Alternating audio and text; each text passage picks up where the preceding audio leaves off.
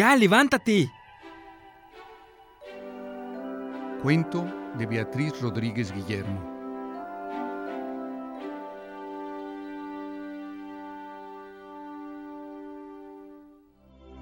Gabriel. Gabriel. Mm. Gabriel, ¿que no oyes? Ay. Esa voz. Esa voz. Todos los días de todo el año con lo mismo. No hay más remedio. Con mi papá no puedo hacerme al tonto o al medio muerto, porque entra a buscarme con chispas en los ojos y lo demás ni lo pienso. Me levanto con una flojera grandísima, como de aquí a la luna. Desde mi cama llamo a los zapatos como siempre, y ellos, como siempre, no me hacen caso. Insisto.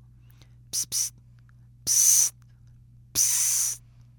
Los llamo como a los gatos, esa manía de hacerse a los sordos. Vamos camino a la escuela. Mi hermanita y mi papá hablan y hablan. Zapatitos negros para un niño bonito. Uniforme azulito, azulito, azul, azul, azul. ay.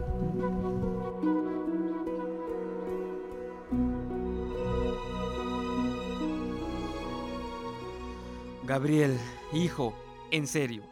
Si tus calificaciones siguen igual, no vas a ir a la playa en vacaciones. Te vas a quedar en casa de tu abuela. Y esta vez no te van a valer los...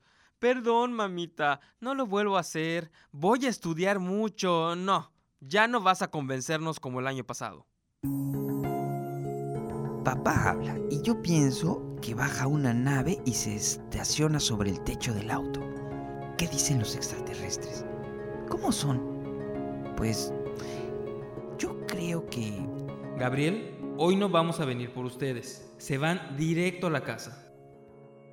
El auto sigue y pienso que algo va a pasar. Cientos de elefantes pintados de colores desfilan por la calle. Una pandilla de osos asaltan la escuela y no dejan nada.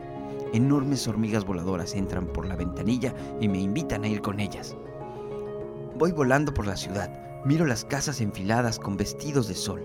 Ejércitos de árboles cuidan las calles que se ven chiquitas y entran por mis ojos y alcanzan en mi mano, en la punta de un dedo. ¿Me oyes, Gabriel? Sí, papá. Llegamos a la escuela. No hice la tarea. ¿Qué era? Español. Recuerda que los sinónimos son palabras que se escriben diferente y tienen igual significado. Escribe los sinónimos de las siguientes palabras. Alegría, pasteles, aire, papalotes, cielo, azul, inmenso, mar, luminoso, sol, barcos, mar. Terminé a tiempo. Suerte que estuvo fácil. La maestra no llega. Qué bueno. La verdad, no me cae mal. Pero estar con lo mismo todos los días es fastidioso. Es como el juego de mi hermanita, ese de la pelota que se lanza contra la pared mientras se repite. Juego simple, sin hablar, sin reír, sin mover. Así es el salón. Aquí todo lo que dice el juego es verdad. Porque si te ríes fuerte o te mueves demasiado, te ganas un regaño o no salir al recreo o escribir muchas veces.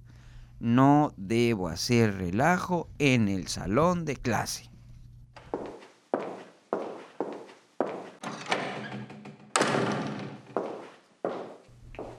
Llegó la maestra. Seguro empieza con la lista y comenzamos con el presente, presente, presente. Y así 35 veces todos los días.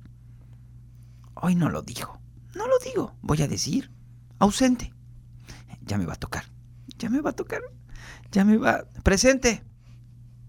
Ahora siguen las cuentas. Mm, Estoy cansado de multiplicar. 876 no sé qué por 92 no sé tampoco qué. O de dividir quién sabe qué entre quién sabe qué.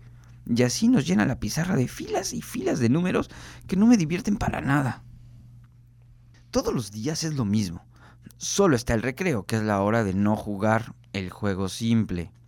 A veces, cuando corremos mucho, el director nos dice, El descanso es para descansar y no para pegar carreras. Es peligroso. Pero ¿de qué vamos a descansar si no estamos cansados? Estamos hartos de estar sentados tanto tiempo haciendo lo mismo. Mientras la maestra otra vez ocupa el pizarrón con líneas de números muy rectecitas, recuerdo el último trabalenguas que me enseñó mi abuela. Camarón caramelo, camarón caramelo, camarón caramelo. Repite lo mismo rapidísimo todas las veces que puedas hasta que te equivocas y empiezas a decir caramón camarelo. Parece fácil, pero cuesta trabajo y es divertido. Mi hermana y yo nos encontramos a la salida para irnos juntos y solos. ¡Qué alegría! a nuestra casa. Intento contarle lo que hicieron Rodrigo y Marcos en el charcote que se formó en el patio del aguacero de ayer, pero no le interesa, porque me interrumpe a cada rato para hablar de sus amigas, de las tareas que hizo en el salón y del salvavidas de tortuga que mi papá prometió comprarle para las vacaciones.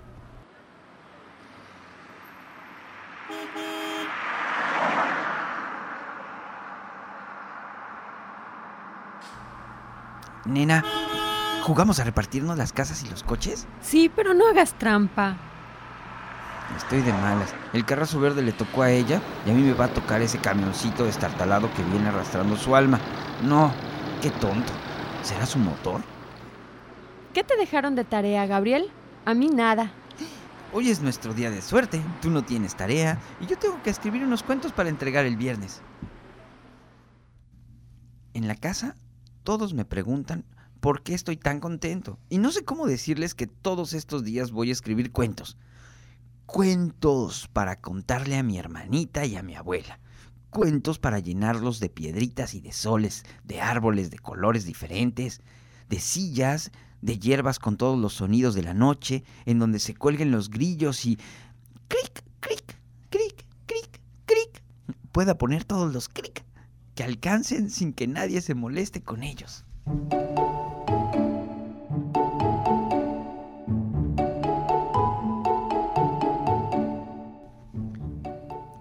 Hoy es miércoles, día de visita a mi abuela. Y cenar pan dulce y chocolate. Mm, me gusta ir a su casa. Siempre está diciendo cosas, haciendo cuentos para mí. A lo mejor tiene algunas historias que me sirvan para escribir los míos. Abuela, me marcaron una tarea. ¿Me ayudas? Siempre que sea solo ayudarte y no hacerla. Tengo que escribir unos cuentos para entregar el viernes. ¿Puedes copiar alguno de tu libreta maravillosa? ¿Cuál fue el último que escribiste? Mm, ah, el del tigre que perdió sus rayas. Pero no quiero usar ninguno de esos. Quiero inventar otros, que sean los mejores cuentos de la vida del mundo. Entonces, cric crack. Abre la puerta de la casa donde vive tu imaginación y déjala escapar. Síguela en silencio, observa, escucha y no olvides, apunta todo lo que vaya pasando en el camino. Sí, yo ya sé eso, abue, pero ¿por qué no me prestas tu libreta? Déjame leerla solito. A lo mejor choco con una buena idea y me sirve para empezar. Te prometo no copiar nada. Esa libreta no puede salir de mi casa pido permiso para quedarme a dormir? Por favor, ayúdame. Mm, de acuerdo, te ayudo. La casa de mi abuela es muy grande. Suerte que mi papá estaba de buenas y me dio permiso de quedarme. Cuando era más chico me daban mucho miedo los cuartos gigantes y los techos tan altos. Eh, pero ya no. Tengo la libreta de mi abuela. Todos los cuentos que me ha contado están aquí. Voy a leerlos otra vez y también voy a leer los que no me ha contado.